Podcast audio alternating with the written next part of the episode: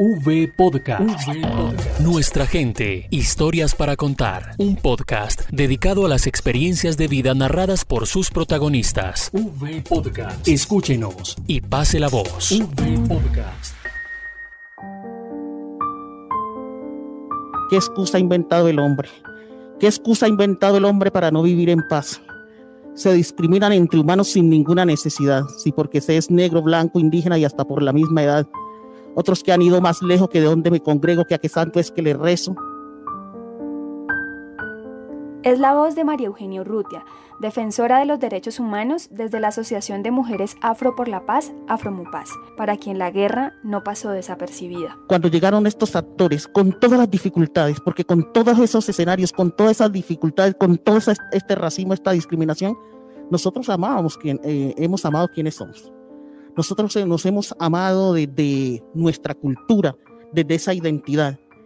Pero cuando llegan estos actores y se apropian de este territorio que somos nosotras, la situación fue todavía mucho más difícil porque nos quitaron poder, nos sometieron. La guerra tampoco pasó de largo por la vida de Yolanda Perea, pues esa sombra la encontró de frente y dejó su huella. Nosotras como víctima de violencia sexual en el marco del conflicto armado, que son más de 32 mil víctimas, donde más de 29 mil somos mujeres, más del 13% mujeres negras, más del 2% mujeres indígenas y más de mil niños nacidos de la violencia sexual, hombres y LGTBI víctimas de violencia sexual, donde ahí fue brutal la violencia, el empalamiento, el canibalismo, y que esto conllevó en parte lo que hablaba el doctor Ramón, eh, la, por ejemplo, las enfermedades eh, terminal, todos esos daños emocional, psicológico, pero también en partes, y creo que mi compañera Mayerly en su momento lo hablará como en Montes de María, que en su momento eh, ver tantos niños, entonces empiezan a decirle a los niños el paraquito, el guerrillerito,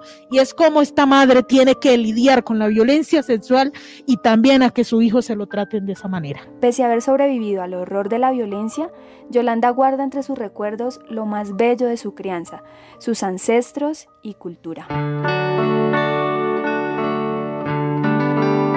Me trae a mí lo bonito del campo cómo era yo con mis hermanos correr el campo y poder comer lo que hubiera por ahí, porque además era curativo. Era como nuestros abuelos y nuestras abuelas desde la ancestralidad nos podían curar, pero también darnos esa energía para nosotros seguir construyendo territorio. Estoy orgullosa de tres cosas. Ser mujer, ser negra y ser colombiana. Y yo creo que donde yo llego se nota quién soy yo, ¿cierto? Y es por eso yo no puedo olvidar mis raíces. Yo no puedo olvidar que gracias a mis ancestras yo tengo la voz que tengo hoy. Porque cuando mis ancestras huían de esa esclavitud, escondían en sus trenzas, en sus cabellos, la ruta para escapar, pero también los alimentos, las semillas para construir en otro territorio. Y como resultado de esas raíces, de ese amor por el territorio, por la vida, pero especialmente desde el inconformismo con el que crecieron, surgieron varias preguntas como el porqué de los actos bélicos o por qué conformarse en vivir en medio del fuego cruzado.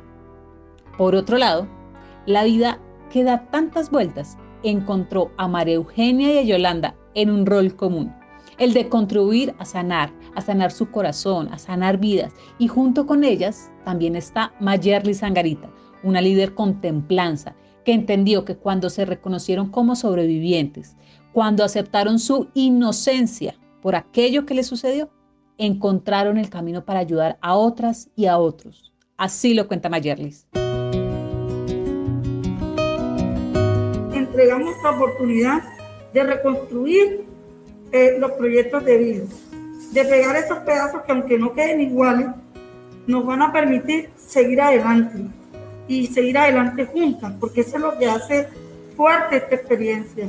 Narrar para Vivir tiene una metodología que le es propia en el abordaje psicosocial. Tiene una metodología empírica, tiene una metodología que, que aplica para mujeres que saben leer o no saben leer y escribir. Una metodología que va desde la gaita, una metodología que va desde la cultura, una metodología de la confianza, de la legitimidad, a través de la olla comunitaria, el sancocho que se lleva a los pesares, pero que nos junta, que nos llama a recuperar el tejido social, pero sobre todo a recobrar nuestra vida. Mayerly menciona a narrar para vivir, una red de 840 mujeres de Bolívar y Sucre que luchan por la reivindicación de sus derechos, luego de haber sido victimizadas y que a través de una serie de metodologías propias han logrado recuperarse progresivamente. Su lucha ha sido reconocida por la Unidad para las Víctimas al acoger al colectivo dentro del proceso de reparación colectiva por los daños ocasionados en el marco del conflicto armado, al igual que la organización Afromupas, liderada por María Eugenia. Ha sido muy importante lo de la unidad de víctimas cuando ha apostado y ha dicho, no, hagámoslo desde lo que son ellos y ellas. Incluyamos esos enfoques diferencial, pero el país debe tener, para mí, lo principal, por encima de vivienda. Yo digo, yo me siento en la capacidad de conseguir mi vivienda. Trabajé durísimo. Mis tres hijos terminando la carrera. Conseguimos casa con mi hijo, con mis hijos. La hemos trabajado con mucho esfuerzo. Salud. Salud, educación es lo que más necesita nuestra sociedad. Mucha salud, mucha educación. Métanle a la salud emocional. Por ello, Mayerlis tiene muy claro qué se necesita aportar en estos momentos. Una de las cosas que, debemos eh, brindarle recursos, apostarle y fortalecer las capacidades de las organizaciones, porque es el primer lugar donde llegan las mujeres es a las organizaciones y nosotros activamos la ruta.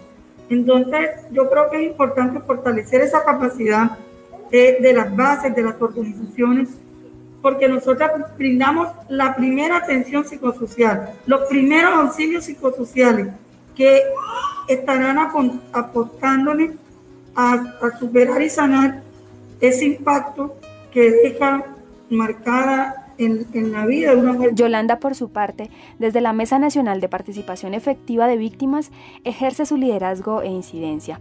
Este espacio, garantizado también por la unidad, le ha dado voz y a través de él ha promovido campañas de amplio impacto como la denominada Arrópame con tu esperanza, que a través de colchas tejidas con las historias de las mujeres víctimas del conflicto, lanza un llamado al respeto, a la prevención de los hechos de dolor y la no repetición. Y es ahí donde nosotras, como mujeres negras indígenas, seguimos tejiendo la vida. Desde donde estemos, siempre estamos en pie de lucha. Y aquí hay algo, por eso necesitamos entretrenzar la, la, palabra y arropar la esperanza, que cuando yo me siento, cuando yo coloco mi palabra, cuando coloco mi historia, va a ser escuchada y atendida con respeto, al igual que cada una de nosotros nosotras. La unidad de víctimas es, es, es un escenario político comunitario es donde la gente se siente, es donde puede pasar que el pueblo se sienta más recogido. Porque este no es la élite, esto no es un escenario, élite. Y, estos son los escenarios que uno siente que le faltan recursos, los escenarios que uno no los ve en esa representación de por qué no tiene una representación de negociaciones.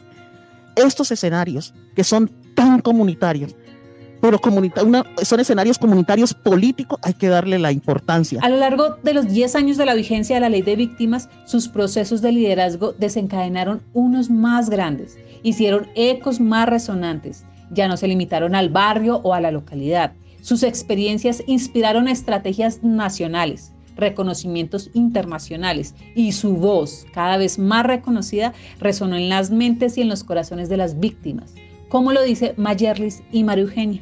Cada vez que veo una mujer que me dice estoy estudiando, que me dice gracias y que me cuenta su historia, cuando no hablaba, cuando estaba encerrada, cuando sentía que su vida estaba perdida, cuando tenía un temor constante, miedo siquiera a salir a la puerta de la calle y que hoy se atreve a hablarle aquí a un medio que, que, que está viendo mucha gente, que la ven y decir, bueno, yo, yo estoy aquí, yo soy también víctima y también he logrado salir adelante, yo creo que vale la pena.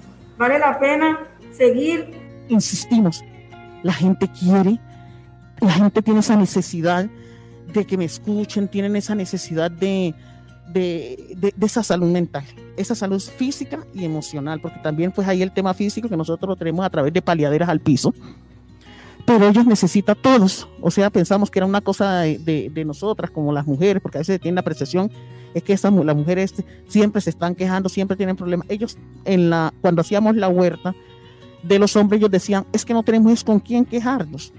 eh, los hombres no, no es que no nos quejemos, los hombres, para empezar, ahí pudimos identificar una cosa impresionante y fue cuando los hombres nos dijeron, nuestro mayor miedo es el fracaso. Y nosotras, ¿Mm? Y nosotras y las mujeres, pues creemos que nosotras podemos comernos el mundo hasta en nuestros momentos más difíciles. Sentimos que el mundo lo tenemos y nosotras podemos arrancar y así nos levantemos todos los días a llorar, pero nosotras sentimos y vamos corriendo. Y de pronto escuchar que ellos decían, el miedo al fracaso. Las lideresas proponen la unidad escucha con empatía. Estas son solo algunas de las estrategias de sanación desde un enfoque psicosocial de derechos con perspectiva de género que se siguen desarrollando en conjunto y que encontraron sus insignias para resistir, arropando la esperanza, narrando para vivir, danzando y cantando al son de la huerta del perejil.